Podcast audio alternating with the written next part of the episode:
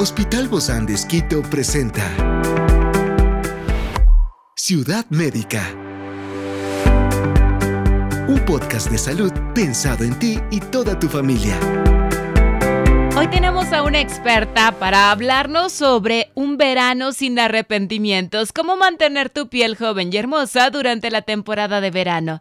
Se trata de la doctora Alexandra Mancheno, dermatóloga del Hospital Bozán de Esquito. Y hoy está aquí, en este encuentro de Ciudad Médica. Yo soy Ofelia Díaz de Simbaña y estoy súper contenta de disfrutar este podcast de Ciudad Médica en este mundo tan apasionante de la salud.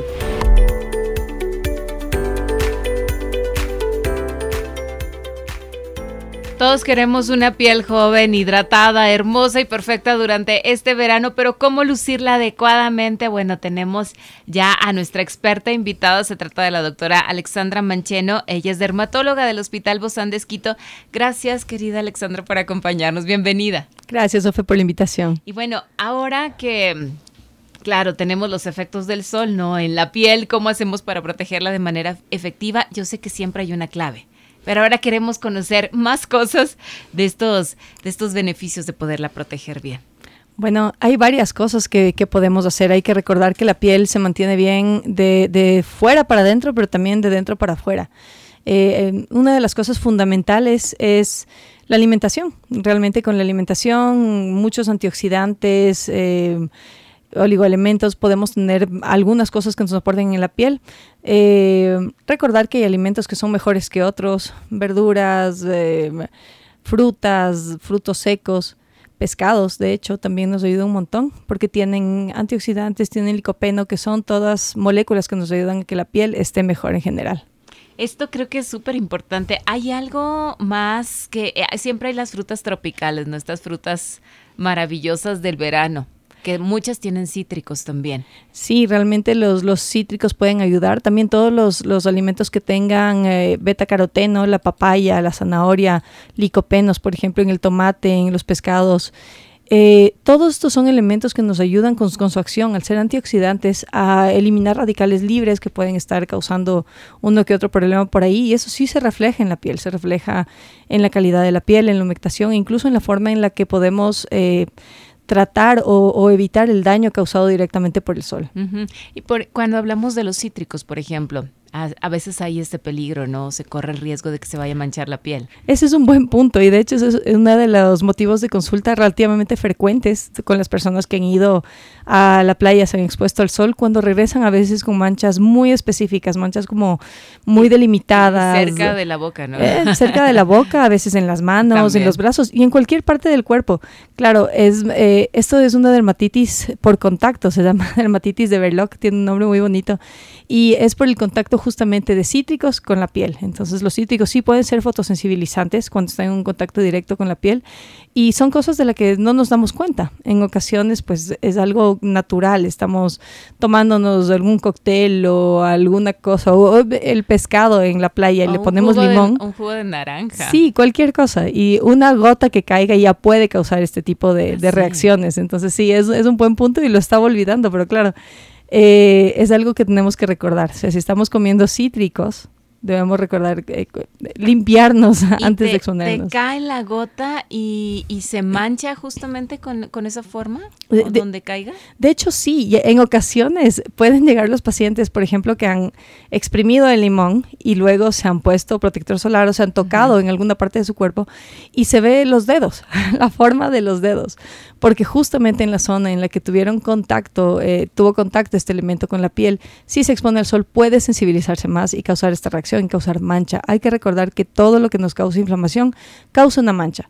Si la piel se, se inflama de una forma excesiva, pues ahí se va a pigmentar. La buena noticia es que aunque esto es aparatoso y sí puede requerir tratamiento porque puede dar síntomas también, ardor, comezón, molestias, eh, esto se va a ir si tenemos cuidado, humectamos bien la piel, hacemos el tratamiento apropiado con el tiempo, mucho tiempo, esto se va a ir. mucho tiempo, ¿de cuánto hablamos? ¿De cuántos meses? Y con protección, obviamente. Claro, es, difícil establecer un, rango. hay personas que pueden, eh, que, que, la mancha se puede quitar más rápido, hay otras personas que puede tardar realmente cuatro, cinco, seis meses incluso y todavía podemos ver esa mancha postinflamatoria en proceso de recuperación. Se va a ir, pero... Mm, se va. Se, va. Lo bueno es que se va. Y la mancha es color... que café, oscuro. Es marrón oscuro. Depende un poco del tipo de piel también. Pieles más claritas, la mancha puede ser un poquito más clara. Pieles oscuras puede ser marrón muy oscuro. Experiencias excepcionales son el motor que nos anima a trabajar por la salud integral de nuestros pacientes. Expresamos el amor de Dios para dar prioridad a la vida por sobre todas las cosas. Seguimos con nuestro compromiso, la seguridad del paciente. Hospital Bozán de Esquito, a la gloria de Dios y al servicio del Ecuador. En ese tiempo, bueno, aparte de estas manchas también es la importancia de mantenernos hidratados para tener una piel saludable durante el verano. Pero yo ya he visto que está de moda estos garrafones de agua totalmente grandotes y la gente, no sé la verdad si los consume en su totalidad o no. Híjole, en ese sentido, realmente no hay una, una prueba clara o una recomendación clara de cuánto se deba consumir de agua pero hay que hacerle caso a nuestro riñón, hay que hacerle caso a nuestra nefrona. Ahí hay, una controversia con los expertos en esto, que son los nefrólogos, eh, en la que dicen que no hay que forzar una hidratación. O sea, hay que estar atentos a las señales, la señal de sed, o sea, estar atentos a cuánto, cuánta pérdida de agua estamos teniendo, pero como exigirnos tomar una determinada cantidad de litros de agua no tiene una justificación.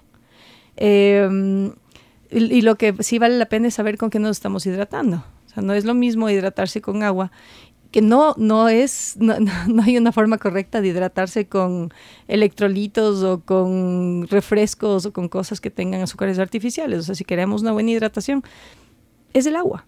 Eso es lo correcto no necesitamos nada más entonces. No, se necesita nada más, a menos que estemos haciendo ejercicios extenuantes en los que realmente tengamos que reponer electrolitos, que pues ahí los deportistas de alto nivel son eh, personas que sí saben eh, o tienen que hacer reposiciones de, de esto, pero en el día a día, agua básicamente. Y eso me parece sensacional porque además no tienen que gastar más, ¿no? Por supuesto. es mucho más económico, también lo tienes al alcance de la mano. Y aquí yo creo que es importante hablar de las recomendaciones para mantener esta piel limpia y libre de impurezas durante todo este verano. Sí, bueno, las recomendaciones básicas se mantienen. Lo del aseo diario con los baños cortos, con no restregar la piel con nada, jabón suave, se mantienen. Pero aquí tal vez sí entra un poquito la cuestión del exfoliante, porque en estos casos en ocasiones sí tenemos una exposición mayor a, ciertos contaminantes o una mayor producción de sudor.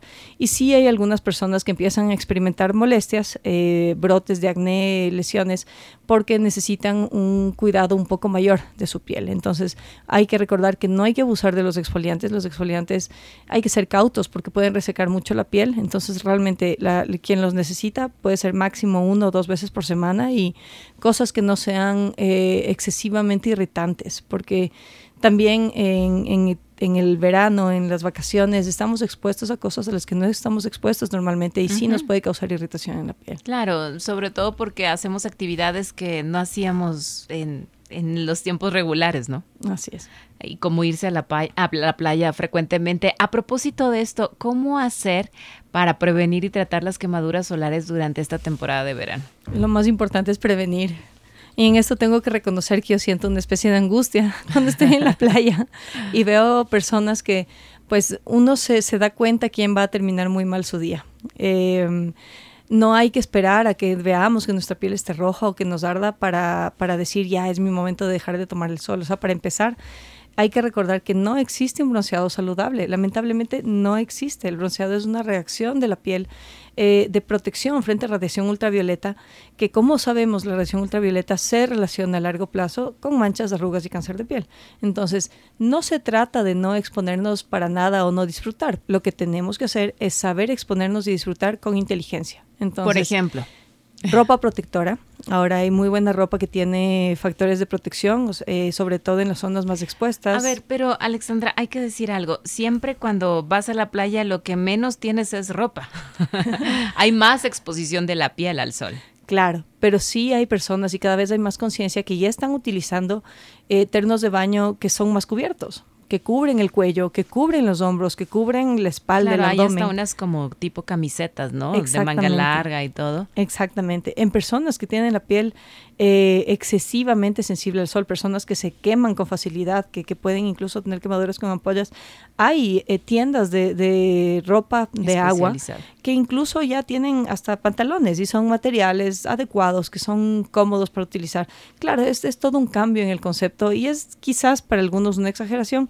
Y bueno, puede ser, o sea, hay que buscar un Pero punto hay, intermedio. hay personas que sí lo necesitan. Sí, totalmente, totalmente. Hay personas que sí es la única forma en la que pueden recibir eh, sol de forma eh, Protegida. de, de- de- forma segura. O sea, si hablamos de una persona con una alteración en su piel, como albinismo, o personas con una piel muy, muy clara, tienen más riesgos. Entonces sí, hay que, hay que valorar. Ahí realmente depende mucho de, de qué deseo tenga yo, cómo quiero cuidar mi piel y saber, saber con, con responsabilidad que si yo no me cuido mi ropa, mi, mi piel se va a dañar. Sin embargo, Entonces- hasta existen estas cámaras de, de bronceado, ¿no? También, porque hay personas que lo que quieren realmente es estar bronceadas, entonces para eso se van a la playa.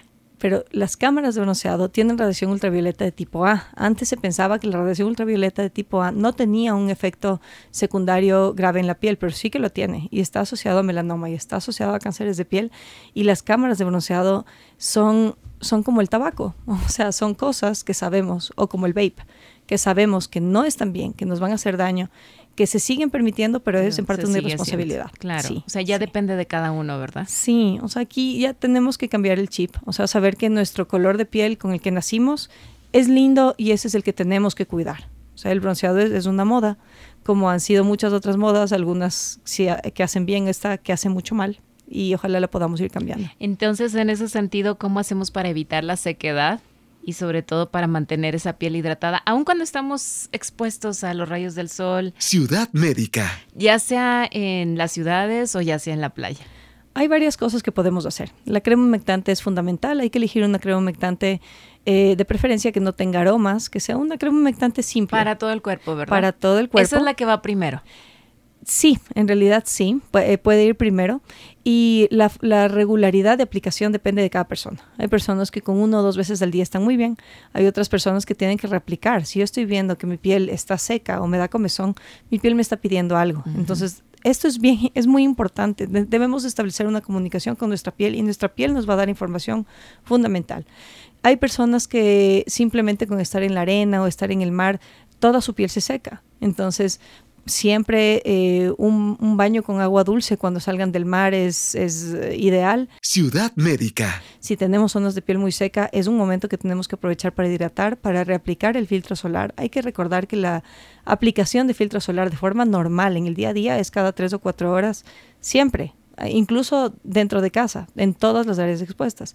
En la playa puede ser incluso más frecuente. Si yo estoy eh, nadando o estoy sudando mucho o estoy jugando, el filtro solar, el efecto se va a perder más rápido. Entonces la aplicación debería ser cada dos horas o después de, salir del mar o de la piscina y de ser posible siempre limpiando con un poco de agua dulce. Y la crema humectante pues igual, unas una, dos, tres veces al día las que haga falta, sobre todo notando los signos, comezón resequedad. Y cuando estamos en la playa nos bañamos con más frecuencia, ¿no? Entonces otra vez hay que humectarnos y ponernos, colocarnos el protector solar. De ser posible, sí. O sea, sabiendo que esto no tiene que ser un... No, no, no se trata de una esclavitud, no se trata de algo que tiene que deteriorar nuestra calidad de vida. Simplemente es tratar de estar un poco más atentos y darle a la piel, eh, reponer lo que estamos quitando lo- o a lo que le estamos sometiendo. Gracias Alexandra Mancheno, nuestra doctora dermatóloga del Hospital Bozán de Esquito. Gracias por acompañarnos y nos vemos muy pronto. Un abrazo, bye bye. Esta es una producción del Hospital Bozán de con el apoyo de HCJB. Encuentra este podcast de salud en las redes sociales como Spotify, SoundCloud y todas las plataformas digitales. Gracias por acompañarnos en este capítulo de Ciudad Médica, un espacio para tu salud. Hasta la próxima.